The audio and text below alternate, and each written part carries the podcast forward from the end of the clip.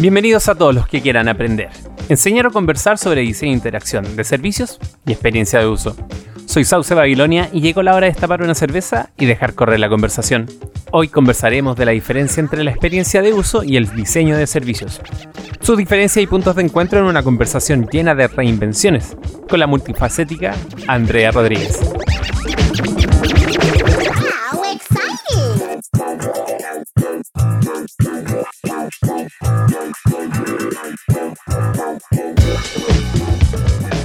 Bueno, eh, mi nombre es Andrea Rodríguez. Em, trabajo en esto del diseño de servicios desde el año 2011. Em, soy psicóloga social organizacional de profesión base. Después estudié decoración de interiores. Mira. Y, después en esa mezcolanza, que luego te contaré cómo, eh, llegué al diseño de servicios. Em, trabajé en eso principalmente en investigación, que es como mi investigación cualitativa, que, que es de donde yo venía previo al diseño de servicios. Mm. Y el año pasado hice un diplomado en UX, ya que entré a este mundo digital a hacer diseño de servicios. Perfecto. Esa es como mi, mi experiencia hasta ahora. Acostumbrada a reinventarte. Totalmente. Totalmente. Buenísimo. Fui cantante de blues hartos años. Ah, buenísimo. Me dediqué un tiempo a hacer tapicería. ah, esto, esto, de la exploración es lo que me llevó precisamente al diseño de servicios. Buenísimo. Oye, y, y tú, por ejemplo, a tus padres, ¿cómo les explicas qué es la experiencia de uso? Mira, cuando yo más bien le explico a mi familia que yo trabajo en diseño de servicios. Eso es lo que yo explico. Y dentro, siempre les digo que cuando uno piensa en un servicio, y les digo así, piensa en cualquier servicio. Por ejemplo, piensa en un banco, o piensa en un supermercado, o en un hospital, en cualquier servicio, nómbrame uno. Siempre les digo así a, mi, a mis cercanos mayores, digamos me dicen ya, no sé, un banco. Digo ya, cuando uno entra a un banco tiene un montón de dimensiones asociadas al banco. Está cómo te trata el personal que te acoge, está el sitio web, está el mesón de atención a clientes, mm. está tu aplicación en el teléfono. Digo, si hablamos de un servicio completo, tienes un montón de ecosistemas a los que tienes, los que, tienes que diseñar para hablar de que realmente eh, abordaste el servicio completo. Entonces los diseñadores de servicios lo que hacemos es eh, diseñar cada uno de estas partes que componen el servicio para que sean coherentes y se articulen en una buena experiencia para una persona que utilice ese servicio. Así lo explico. ¿Y te entienden? Bueno, más o menos. De hecho, de hecho, hace unos días mi mamá me llamó y me dice, oye, necesito que le ayudes a una persona a arreglar su currículum, porque como tú trabajas en marketing, como que era, pero mamá, si yo te he explicado mil veces, me dice, ay, se me olvidó. Bueno, bueno eso, eso pasa con los padres igual. Oye, ¿y, ¿y cómo llegaste al diseño de servicios? Eh, desde estas reinvenciones, ¿cómo pasaste del blues a, a, la investigación, a psicología? ¿Cómo, cuéntame cómo fue tu viaje. Mira, eh, yo entré a la universidad a estudiar psicología con el con el impulso y la idea de que iba a ser psicóloga clínica, como yo me imagino que muchos en mi generación les pasó también, porque era lo que uno conocía de la psicología. Mm.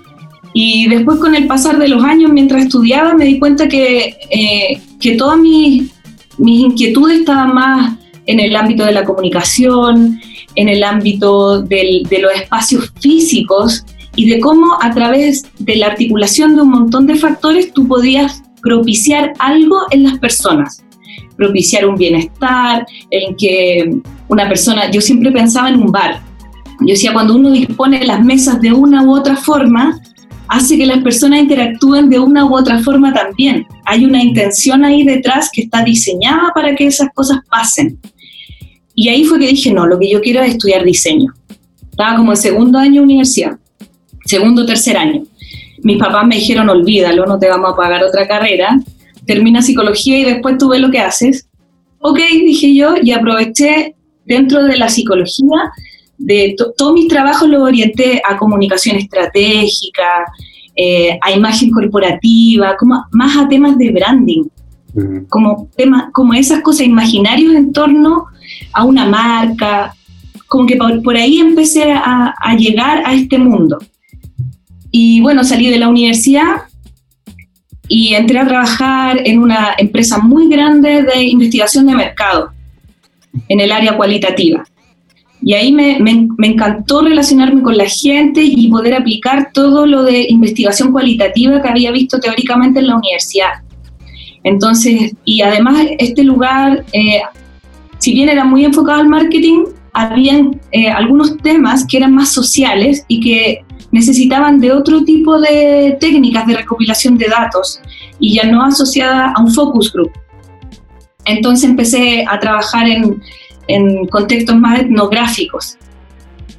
Y bueno, tenía todo esto que me encanta, que son conocer a las personas y, sacar eh, información de ahí, reconocer oportunidades y qué sé yo. Entonces yo llegaba a mi escritorio, hacía un informe fabuloso, súper bonito y todo. Y hasta ahí llegaba mi participación, porque después yo no sabía lo que pasaba con esa información. Mm. Entonces encontraba que uno se quedaba chico de tener toda esa información y no poder hacer nada con eso.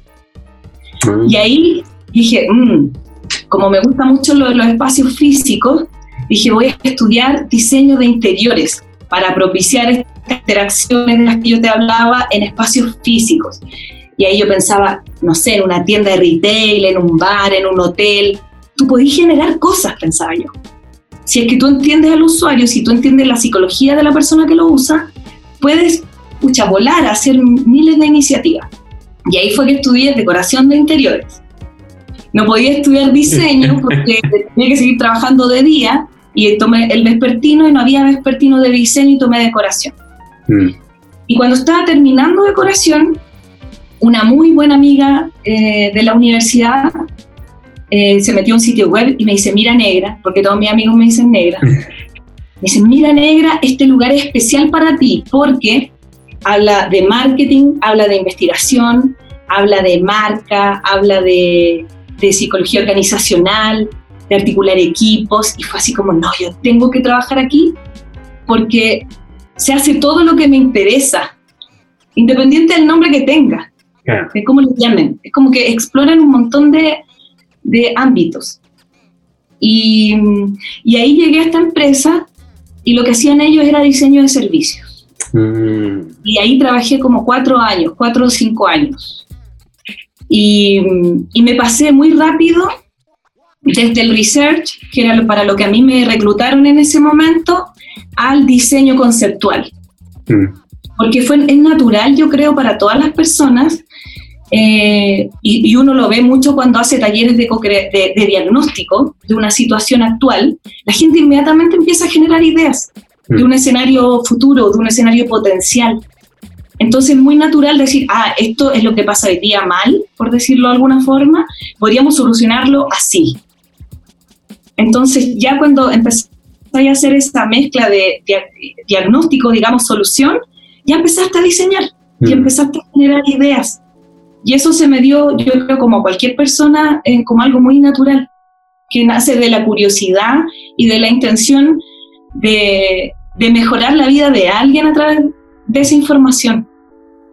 Oh, buenísimo.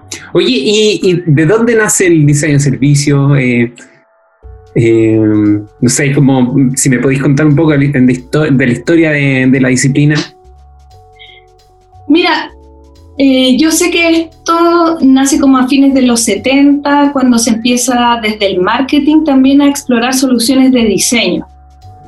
Eh, no sé exactamente la historia, yo la reconozco luego cuando desde el 2013, 2012 en adelante aparece este libro This is Service Design Thinking, que es como la Biblia, ¿cierto?, de cualquier diseñador de servicios, donde ya se empiezan a mezclar todos estos ámbitos de los que yo te hablo, donde eh, yo creo que la gente del marketing se quedó como un poco corta quizás con solamente hablar de, desde la desde la generación de oportunidades, como de, de crearle la necesidad al usuario, cuando en verdad estáis reconociendo que hay una necesidad concreta que podríais solucionar.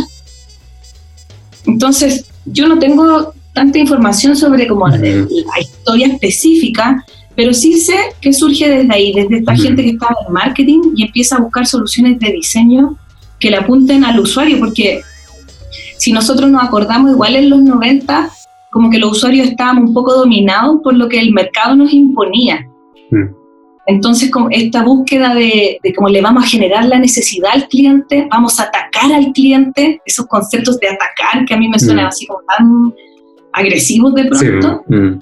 Em, llega un momento en donde decimos, oye, ¿por qué toda, eh, o sea, Mark Steve Dorn y todos estos secos del diseño de servicios dicen, oye, pero ¿por qué en vez de no inventar necesidades, eh, no recogemos las que realmente existen y las solucionamos? Y surge en los 2000 toda la era del cliente. Entonces ya desde ahí somos nosotros los usuarios los que proponemos el ritmo que tienen que tener los servicios y empezamos a levantar la voz con todos estos movimientos sociales que surgen también desde este análisis. Mm. De decir, eh, tanto los servicios como el Estado, lo que sea, tiene que responder ante nosotros que somos los que creamos al final estas instituciones. Mm. Por eso lo hecho de existir. Y desde ahí en que empieza como a, desde, la, desde que surge esta era del cliente, es, que ponemos al usuario al centro.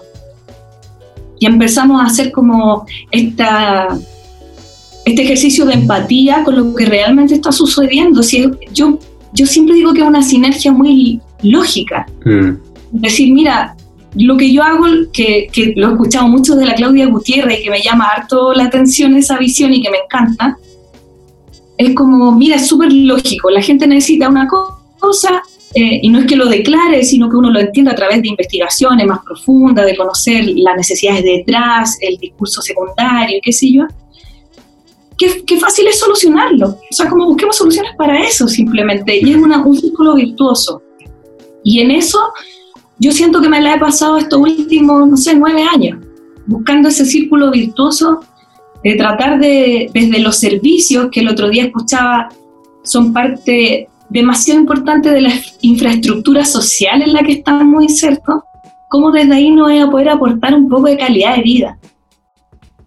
Sobre todo cuando estáis hablando de servicios públicos, eh, mm. de servicios que nos impactan transversalmente a todos. Yo creo que hoy día con la pandemia más que nunca hemos evidenciado todo eso, mm. todo lo, cojo que estamos en ese sentido.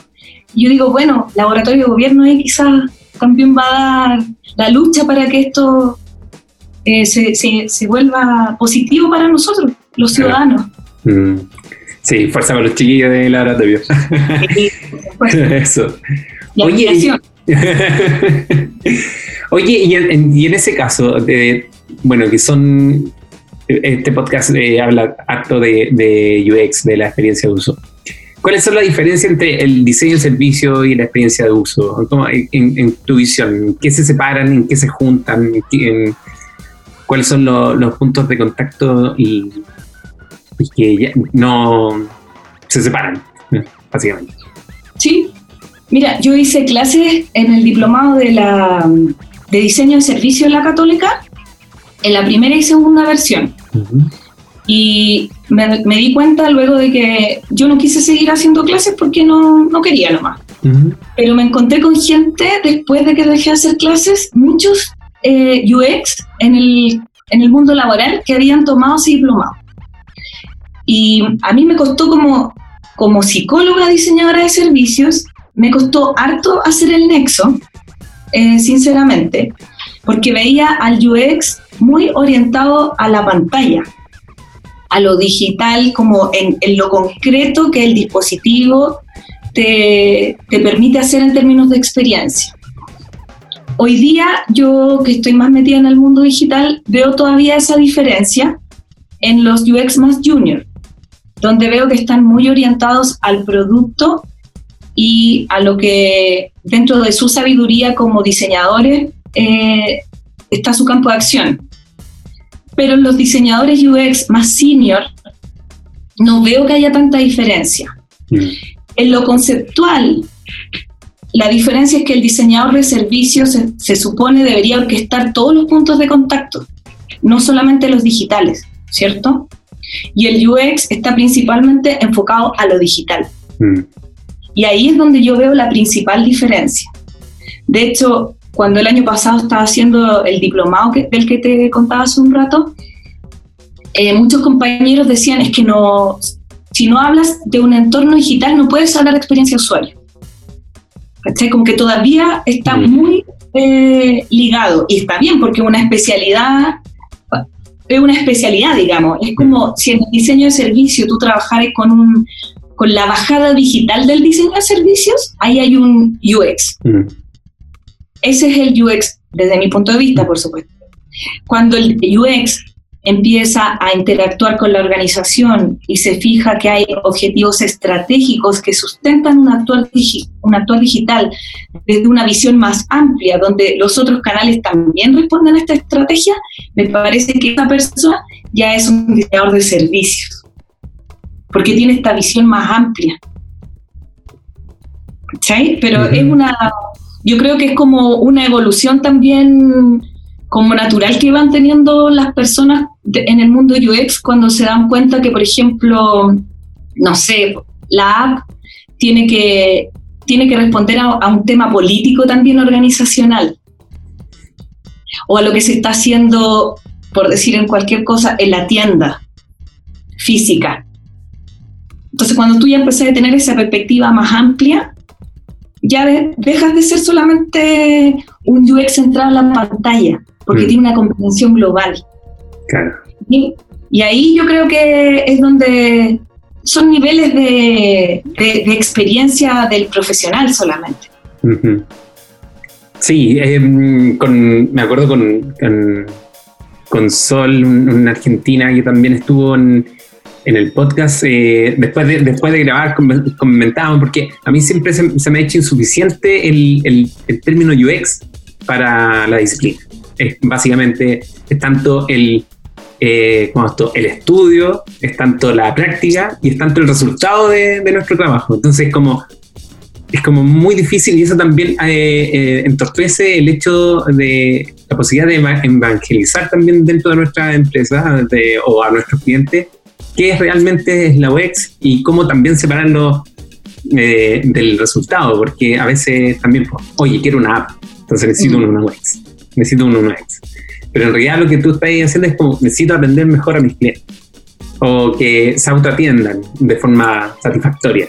Entonces, claro, igual siento que es relevante el, el, área gris y es como un perillo fino del, del nombre. Además que, disculpa. Yo ahí también creo que hay algo que es eh, súper innegable, que al menos en mi experiencia, lo que yo veo es que el, diseñador de servicios se queda mucho más en el diseño conceptual y en la articulación de personas que en el desarrollo del producto propiamente tal. Y yo creo que ahí el UX sí necesita ser UX, mm. porque esto tiene que terminar en un producto que tangibilice todas esas ideas. Entonces no me imagino, por ejemplo, a un diseñador de servicios que no sea eh, diseñador gráfico, por ejemplo, o diseñador integral, eh, haciendo UX. En cambio, al revés, sí me parece más posible el, hecho de que hayan personas de, otras especialidades o, de diseño eh, más duro, digamos, en diseño de servicios. Claro. Como que ahí hay una, bueno, por eso la importancia de los equipos interdisciplinarios finalmente, porque cada uno aporta desde su expertise, pero me parece que está súper en un engranaje. Oye, y, bueno, tú que estás ahí también eh, empezando en, no sé si empezando, pero estás ahí como buscando esa bajada en lo digital, ¿cuál crees tú que es el rol del diseñador de servicio hoy día en proyectos digitales? Em, sí, mira, a mí, yo personalmente como y, o sea, lo repito solo porque el marco teórico que me sustenta es diferente a la de un diseñador, al, de un diseñador. Yo como psicóloga social y organizacional, mi forma de trabajar en los proyectos digitales tiene que ver con eh, primero reconocer estrategias, articular a la organización en torno a una visión común. Eh, cuando estoy trabajando con una empresa, como que hago todo ese proceso previo primero de, de need finding tanto al interior de la organización para entender el contexto, como te decía hace un rato, político incluso que puede haber internamente, en el que se enmarca la solución digital. Y luego hago todo el research, que, pero no el research de testeos, sino que todo la, el need finding también de los usuarios. Y luego con toda, con toda esa información yo la llevo a la mesa donde están ya los UX más duros y, guío el, el diseño eh, durante como el proceso de diseño, ya sea en sprint, célula, lo que sea. Mm. Lo que hago yo es tratar de que la estrategia y todo este contexto no se pierda cuando, cuando hablamos del producto. Entonces yo soy como la embajadora de la estrategia. Mm, entiendo. Entonces voy guiando el que, no sé, el diseño de una pantalla no se dé solamente porque el botón es mejor que esté a la derecha o a la izquierda, sino pensemos en los fundamentos de por qué estamos empezando en un botón, de qué vaya a lograr con ese botón, a qué responde ese color, como invito más a este cuestionamiento y, y orquestar a las personas, porque eh, hace un tiempo hablábamos con Nelson Rodríguez Peña sobre el factor humano, que así se llamaba, ¿cierto?, su, su blog. Y es, wow, qué importante es el factor humano en todo esto. Y no solamente como a nivel profesional, sino que, y ahí es donde viene como, como que me sale la psicóloga, ¿cachai? Mm. Porque yo digo, eh, son energías también que hay que moderar, dirigir, articular, egos, eh, ímpetus. Hay un montón de factores que son propios de las personas y que hay que ir como eh, encauzando para poder llegar a un buen diseño UX. Y eso es lo que yo, lo que yo hago. Oye, ¿y sientes que ser diseñadora eh, con este background de, de psicología, porque mm, te ha, dado ventaja? Porque para mí siempre he visto como que los diseñadores somos psicólogos frustrados. O sea, siempre estábamos como pensando como, ah, la, cognición y cómo, cómo, usan el comportamiento y demás, pero no, no somos eh, psicólogos. Eh, ¿Sientes que hay una ventaja venir de como de la, las ciencias sociales, de, de, ya saber hacer investigación, eh, una investigación como más enfocada a la persona, en verdad, como su comportamiento? En ese momento, sí, es una ventaja, en ese momento de un proyecto, sin duda. Cuando estáis eh, gestionando como esta cosa política la energía de las personas, sí. Totalmente, totalmente. en mi caso, que soy psicóloga organizacional. Mm. Entonces, como que todos estos factores que hay que considerar para meter a la juguera posteriormente, eh, para mí ha sido muy, muy valioso ser psicóloga. Además que Mira, yo hace, cuando antes de estudiar psicología escuchaba a alguien que, que da una charla sobre que la psicología es una carrera que uno puede aplicar en ámbitos personales, en ámbitos de familia, con amigos. Entonces es como una herramienta muy commodity para lo que sea. Entonces, donde hayan personas te va a servir ser psicólogo, creo yo. Mm. Entonces, porque te da una mirada. Pero después cuando viene todo el proceso de diseño, por supuesto que ahí sí estoy en desventaja. Porque meter las manos ya a un programa, a poner a hacer wireframes, a, no sé, hablar de jerarquías, de información, de tipografías, eh, mm. todo eso ya es un mundo que, que es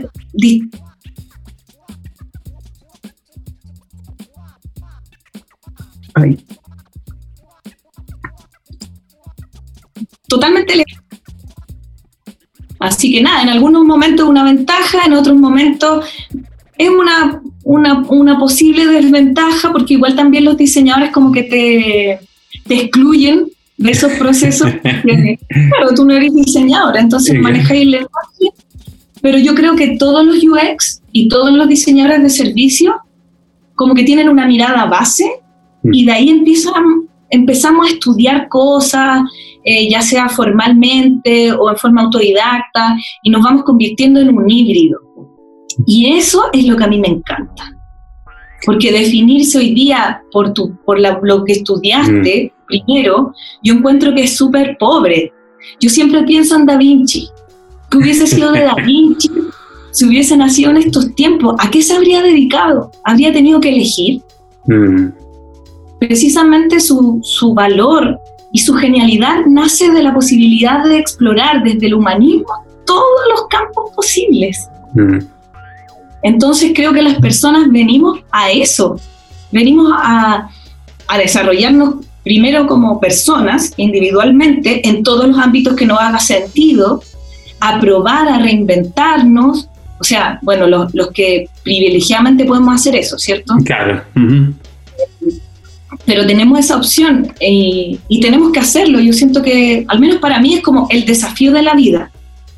Hace, hace poco rato hablamos con una amiga cuando nuestros papás o nuestros abuelos eran estaban en, vida, recién comenzando su vida laboral, era como agradecer que apareciera un trabajo, que, o sea, pensar que te gustara o no te gustara y si eso servía como para tu evolución personal, palabras más que mayores.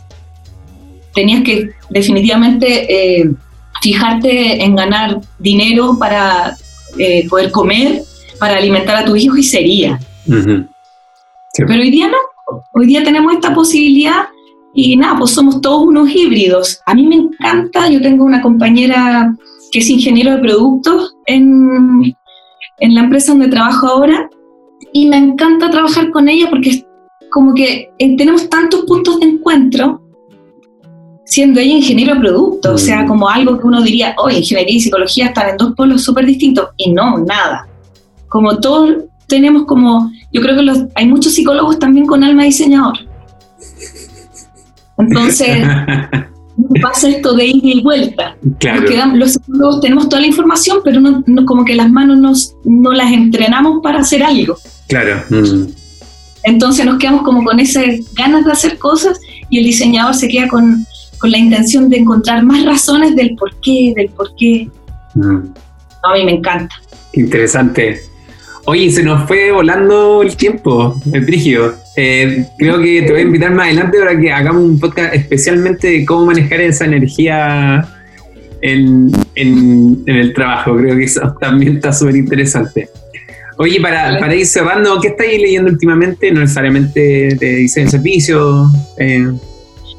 Mira, yo hasta hace, hasta hace dos semanas tenía porque tengo hartos libros, me encanta tener como mi propia biblioteca de muchos temas de diseño de servicios y muchos temas prácticos. A mí me gusta harto hacer, entonces tengo libros de bordado, de carpintería, de storytelling, tengo millones. Y mi Kindle también leo mucho ahí. Y hasta hace dos semanas tenía cinco libros a la mitad. Y dije, no, basta con la dispersión, necesitamos foco y ahora estoy leyendo uno de que es como de autoayuda de Joe Dispensa. ¿Ya? Que se llama, ay, no me acuerdo, pero es como como cambiar tu, como cómo repensarte a ti mismo, cómo rehacerte. Mm. No me acuerdo exactamente el título ahora, pero cómo dejar de ser tú. Así se ah, llama. Interesante. Entonces, es interesante porque habla además desde la física cuántica el cómo tú creas esto de decretemos lo decretemos lo que estuvo tan de moda, lo explica desde la física cuántica mm. y de cómo los pensamientos y, las, eh, y los sentimientos van generando experiencias y esa experiencia tú la puedes proyectar en un futuro y hacer realidad. Entonces llegué a este, a este libro sin tener idea que iba a llegar, que iba a terminar hablando de experiencias que finalmente es a lo que me dedico, y estoy tratando, y, como que me hace harto sentido desde también esta lógica grupal de crear nuevas experiencias futuras en escenarios eh, que son inciertos, porque el, futuro es algo que lo manejamos, mm. más todavía ahora. Entonces, nada, en ese libro estoy y antes estuve en uno de storytelling, porque encuentro demasiado, demasiado importante el, el crear escenarios futuros y hacer que la gente se, se adhiera a este escenario, lo vivencia sin que exista. Mm. Y para mí una herramienta clave ahí es el storytelling. Buenísimo. Eso. Oye, ¿y, cómo se llama el, perdón, de, no, eh, se me fue el nombre del libro de, eh, de, Storytelling, el nombre y el autor? El de Storytelling es uno de Carlos Salas que parece que se llama así como storytelling, aprende a escribir historias, no sé, mira, soy re mala para los títulos, pero Ya, no te preocupes, yo lo busco. Pero es muy, muy barato y está en digital. Buenísimo. Eh, Carlos Salas se llama el autor, eso sí me acuerdo. Y el otro, como te decía, es eh, Deja de ser tú mismo de Joe Dispensa, algo así. Buenísimo. ¿Y qué, qué música estás escuchando ahora en, en cuarentena? ¿Seguís cantando? Sigo cantando en la casa. ya no, ya no me, me, bajé de los escenarios hace como cinco años más o menos. Sigo escuchando blues. Mi cantante favorita es Eta James, me encanta. Me encanta además todas las mujeres blueseras, porque bueno, ellas se batieron en un contexto absolutamente machista y contaban historias muy desde lo femenino en ese contexto y de donde tenían que hacerse un espacio y qué sé yo para poder ir a cantar a Chicago, que era como el escenario de los blueseros. Y desde ahí sigo escuchando blues y me gusta mucho, mucho, mucho, soy fan de Los Cuervos del Sur. Ah, una banda chilena. Además soy re amiga de un, de un, par de Los Cuervos, son bien amigos, así que, y soy súper fan de ellos. Voy a todas las tocatas, no me pierdo ninguna. Buenísimo. Sí. Y, y, también conocí hace unos años a Los Espíritus, que no sé si son argentinos o uruguayos, que también tienen esta mezcla como acústica, media psicodélica, así como bien, bien latinoamericano psicodélico. Me encanta. Buenísimo.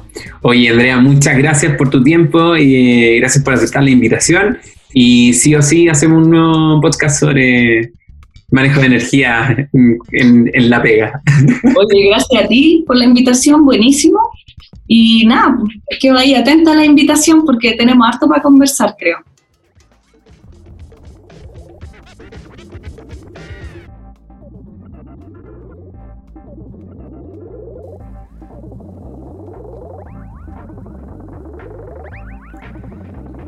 La curiosidad y la intención de mejorar la vida de las personas desde una mirada más global y, por qué no decirlo, no necesariamente anclada en la tecnología, son los puntos de encuentros y las distancias entre el diseño de interacción y el diseño de servicios. Agradecemos a Andrea Rodríguez por esta conversación y estoy seguro que la volveremos a escuchar en este podcast. Las canciones que escuchan en este programa son de Revolution Boy. Encontrémonos en el Slack de Isla Santiago en isdasantiago.cl slash Slack. Agradecemos a Two Brains y Lógica y Get On More por hacer posible este episodio. Y a mí me encuentras en Twitter como Sauce Babilonia. Y esto fue PIRCAM, el podcast. Una producción perenne, orgullosa de ser parte de Ixda Santiago. Hasta la próxima.